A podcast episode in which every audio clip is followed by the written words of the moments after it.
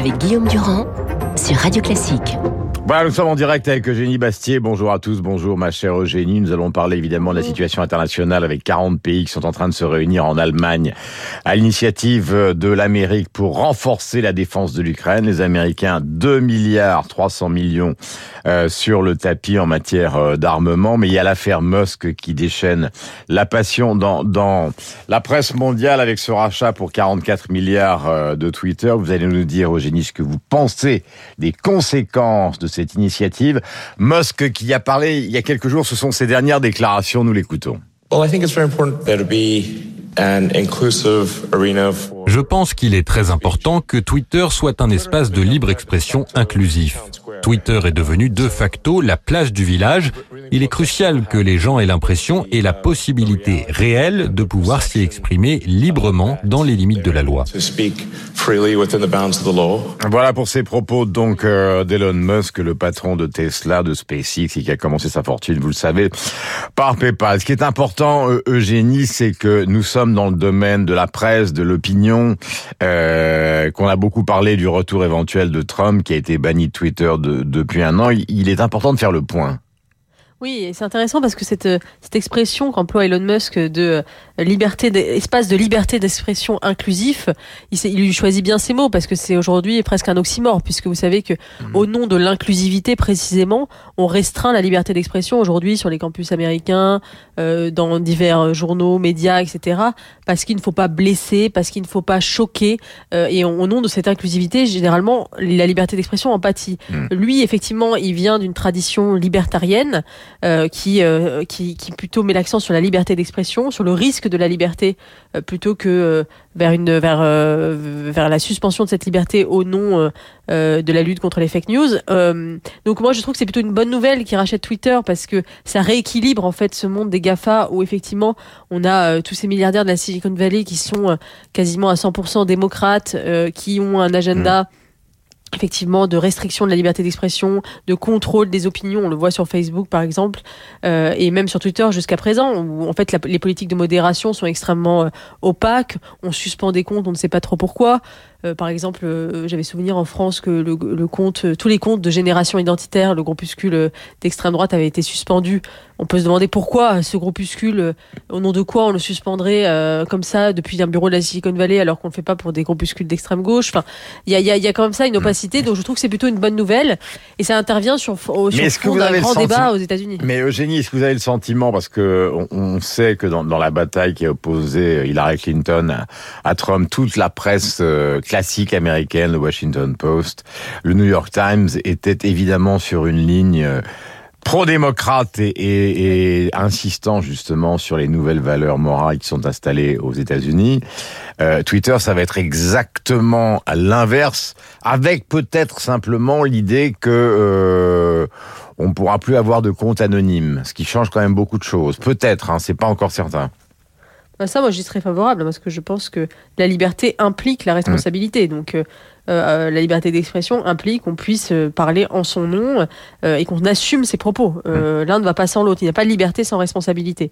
mais c'est vrai que ça intervient ces décisions d'Elon Musk sur fond d'un grand malaise. Hein. vous savez que Barack Obama a fait un discours à Stanford la semaine dernière où il a de, très dans alarmiste. dans le Silicon Valley très alarmiste où il a dit finalement que euh, les, les, réseaux sociaux étaient en train de foutre en l'air la démocratie, euh, que la désinformation catalysait le pire, les pires instincts de l'humanité sur les réseaux sociaux.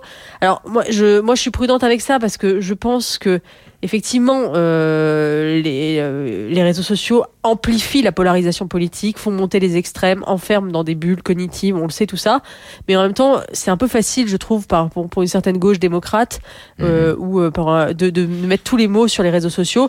Dire que les émeutes du Capitole sont le fruit de Facebook et Twitter, c'est passé un peu vite sur la révolte populaire. De la même manière que la Révolution française n'aurait pas eu lieu sans les libelles et les journaux, sans l'imprimerie peut-être. mais en attendant, elle répondait à des, à des vraies questions profondes. Il y a des, des problèmes sociaux. On peut pas dire que tout est une construction euh, des réseaux sociaux. Mais je vais vous poser une question, Eugénie, puisque vous êtes euh, notamment responsable justement de la page ID ou des pages ID euh, importantes du Figaro.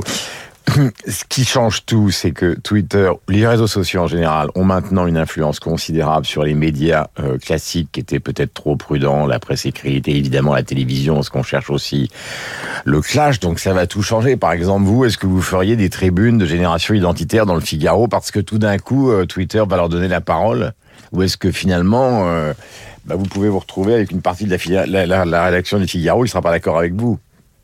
Non, mais je crois que justement, il faut hiérarchiser les espaces et effectivement, euh, le rôle d'un média écrit euh, et justement de, de, de, hiérarchiser les points de vue, de donner la parole à une certaine à des à des, à des plumes légitimes, à de, de s'exprimer, mais que euh, c'est compliqué de faire ça sur les réseaux sociaux puisque le, le la définition même du réseau social, c'est d'être ouvert à tous. Sinon, ça n'est plus un réseau social. Mmh. C'était justement ça. Et euh, effectivement, il faut qu'il y ait du contrôle. On peut pas euh, laisser dire n'importe quoi. La diffamation, l'insulte euh, doivent être réprimées. Mais je crois qu'à l'intérieur de ce contrôle, il faut aussi être le, plus ouvert possible à, à la liberté d'expression et que on a aussi cette on a aussi cette, cette tentation à l'intérieur des démocraties libérales de museler ou de contrôler la liberté d'expression euh, justement par crainte de la polarisation et euh, ce qui nous ferait euh, finalement ressembler au modèle que nous combattons, notamment la Chine par exemple, où effectivement il n'y a aucune liberté sur les réseaux sociaux et finalement par des chemins différents nous finissons par rejoindre le même modèle de contrôle absolu mmh. alors même que nous devrions défendre ces valeurs-là et ne pas avoir peur de la liberté. La liberté est un risque, est un coût mais en même temps, c'est ce qui fait aussi la valeur de notre modèle. Je voulais signaler, nous sommes en direct avec Génie Bastier, le livre d'Ashley Vance, qui est un journaliste américain, qui est la grande biographie consacrée à Elon Musk, qui a tellement d'histoires à raconter à propos de cet homme. Originaire avec sa famille du Canada, puis installé en, Afrique du Sud, Elon Musk, donc euh, l'histoire de Tesla, de PayPal, de SpaceX. L'entrepreneur, dit l'éditeur Errol, qui va euh, changer le monde. Passons maintenant à la politique. L'un des rares euh, dirigeants d'opposition qui a adressé ses félicitations républicaines à Emmanuel Macron tout en le critiquant, c'est le maire de Cannes, David Lisnard, mais le moins qu'on puisse dire. Alors, il y a le fond et la forme, puisqu'on est évidemment dans la bataille des législatives. Euh, sur la forme, comment avez-vous perçu le ton euh, il n'y a pas d'autre mot, belliqueux euh, de Jean-Luc Mélenchon et de Marine Le Pen à l'égard euh, de celui qui vient d'emporter la présidentielle, même si évidemment les résultats ne sont pas les mêmes qu'en 2017. C'est vrai qu'on a senti une certaine euh, amertume et en tout cas de, un ton euh, de qui n'est pas celui de la courtoisie républicaine habituelle de la part des, des, deux, euh, des deux grands perdants de, de cette, euh, mmh. cette présidentielle.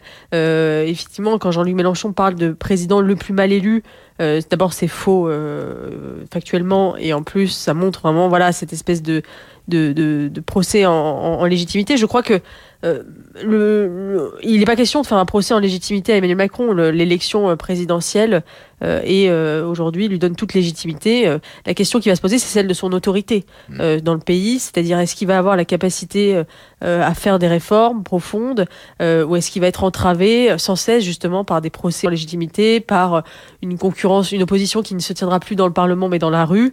c'est ça en fait qui pose question. Est-ce que vous avez le sentiment trouvé... justement, Eugénie, est-ce que vous avez le sentiment, puisque là on négocie ferme du côté législatif, il y a un sondage Harris Interactive oui. qui est un peu près, un peu précoce car les négociations entre les différents partis ne sont pas terminées, mais qui donne une large majorité à Emmanuel Macron, une gauche entre 73 et 93 et peut-être le RN euh, à une centaine euh, de parlementaires. En fait, ce sont des indications hein, qu'on trouve dans le challenge, mais il ne faut surtout pas prendre ça euh, à la lettre. Au fond, qu'est-ce qui va être important puisqu'il est très silencieux, Macron. Il il a passé son week-end avec sa famille et strictement sa famille à la lanterne.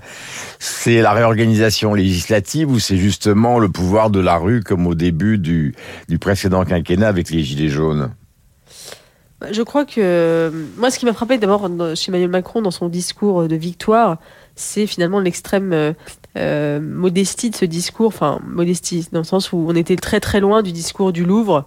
Vous vous mmh. souvenez en 2017 avec Absolument, cette ouais. scénographie euh, très très mise en scène finalement on était moins c'était moins Jupiter que Sisyphe finalement. On voyait euh, on voyait Emmanuel Macron euh, beaucoup moins euh, vertical beaucoup moins jupitérien mais plutôt avec cette idée d'un éternel retour quoi. Il fallait reprendre tout à zéro et, et les mots sonnaient un peu creux parce que il était vidé par 50 pouvoirs quand il dit parce qu'on se souvient de ce discours du Louvre je l'ai relu justement où il disait je ferai tout pour que les extrêmes ne progressent pas pendant mon quinquennat. Effectivement on voit bien que on arrive à 50% d'extrêmes au premier tour de la présidentielle, c'est un échec. Et j'ai trouvé ce discours très très modeste dans le sens dans il n'y avait pas de véritable utopie, pas d'espérance. C'était mhm. plutôt des objectifs assez assez creux, assez limités, presque techniques. Mais je lis par exemple Cécile Cornudet dans les Échos, parce qu'il y, a deux versions des choses. Soit il est déstabilisé par la, la relative entre guillemets, faiblesse de cette victoire, même si elle est évidemment incontestable,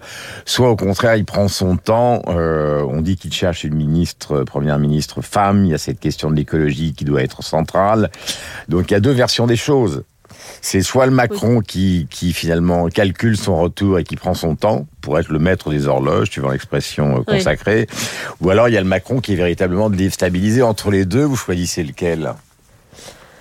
Moi, je pense qu'il est déstabilisé parce qu'en fait, c'est le problème de, ce, de notre système euh, démocratique de la Ve République, avec cette prime majoritaire qui est que finalement, euh, c'est un système qui, euh, qui coupe les deux bouts de l'omelette, hein, les, extrêmes, et qui donne finalement la prime et la primauté au, centre, mais qui en même temps fait apparaître une extrême faiblesse. C'est-à-dire que là, probablement, aux législatives, Emmanuel Macron va avoir une majorité dithyrambique encore plus grande que celle de 2017 puisqu'il y aura probablement plus de députés macronistes qu'en 2017, puisque la droite euh, va être saignée euh, probablement beaucoup, beaucoup plus qu'elle n'a été en 2017. Mhm. Et on voit pas comment euh, le RN pourrait, pourrait, avec ce système majoritaire, avoir davantage de députés. ça va être. Pour rappeler un chiffre, hein, je vous laisse continuer, mais je rappelle un chiffre simplement en matière de, de mobilisation. Forcément, législative mobilise moins. Par exemple, en 2017, Marine Le Pen, et c'est pas un jugement de ma part, c'est juste des chiffres, elle avait obtenu 21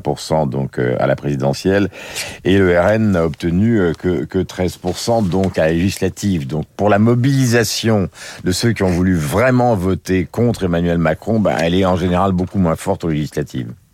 Oui, alors voilà, exactement. Et on a, on a une, le premier tour de la présidentielle a laissé apparaître une tripartition du paysage politique avec euh, un, centre et deux pôles, un avec, autour de Marine Le Pen, un autre autour de Jean-Luc Mélenchon. Et il est, il est fort, il a, il est fort à parier que cette tripartition électorale ne se retrouve pas aux législatives et ne se retrouve pas dans l'Assemblée nationale. Et ça, ça pose un, problème euh, majeur parce qu'on va voir euh, effectivement un Emmanuel Macron avec une, énorme majorité, cette espèce de folie du parti unique, euh, et, et en même temps pas d'espace pour l'opposition. Où va s'exprimer l'opposition? Si elle ne s'exprime pas dans l'Assemblée, est-ce qu'elle va s'exprimer dans la rue par des contestations, par des par des émeutes euh, permanentes euh, à la moindre velléité mhm. de, de, réforme. On voit bien que c'est ce que veut mettre en œuvre l'extrême gauche en parlant de troisième tour social, en parlant de blocage, de grève, de manifestation.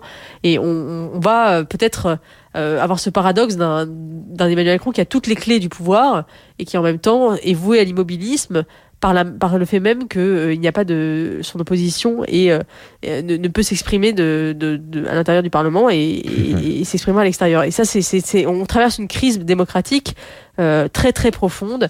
Est-ce qu'il aura le courage de réformer les institutions, le courage de, de mettre en place un référendum sur certaines questions pour, pour réasseoir son autorité?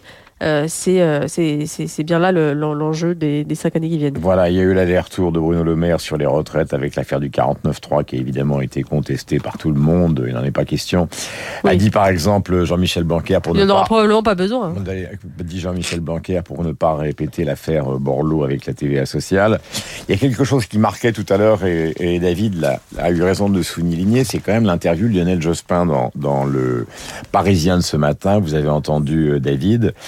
Parce que Lionel Jospin, bon, on le connaît, il est quand même depuis des années euh, très silencieux, très discret. Et là, il est euh, quand même très violent contre Emmanuel Macron. Et il apporte un soutien, euh, tout je dis pas inattendu, mais en tout cas très très appuyé à Jean-Luc Mélenchon. Oui, oui, c'est très, c'est très curieux. Euh, Lionel Jospin qui incarne la gauche de gouvernement, euh, le Premier ministre socialiste, réaliste, euh, le finalement euh, le oui la, la, la gauche social-démocrate. Il avait parlé de la gestion morale du capitalisme. voilà, exactement, exactement. L'État ne peut pas tout. Le et, et, et, qui, qui, qui se rallie à Jean-Luc Mélenchon. Et c'est vraiment aujourd'hui euh, ce que la victoire définitive est par chaos de la gauche radicale sur la gauche social-démocrate? cette victoire, et, c'est là où on a le parallélisme n'est pas total entre la gauche et la droite. C'est-à-dire que la gauche est en train de faire cette union parce que Jean-Luc Mélenchon est totalement hégémonique Euh, la droite n'en est pas encore là. On voit bien que euh, l'union de la droite aux législatives aujourd'hui, euh, il n'en est pas question ni du côté de LR ni du côté du RN qui ne veut pas s'allier avec Reconquête. Et cette hémiplégie là, mhm. elle continue à, à durer, c'est-à-dire qu'il y a une union de la gauche, mais il n'y a pas d'union de la droite.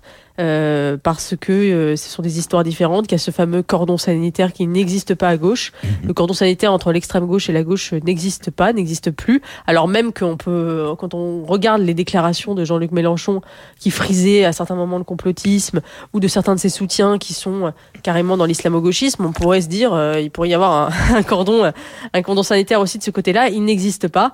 Et, et, cette hémiplégie entre entre entre l'extrême droite et l'extrême gauche est aujourd'hui clairement en train de jouer en faveur de Jean-Luc Mélenchon. Voilà, 12 et 19 juin, 577 députés, vous connaissez évidemment.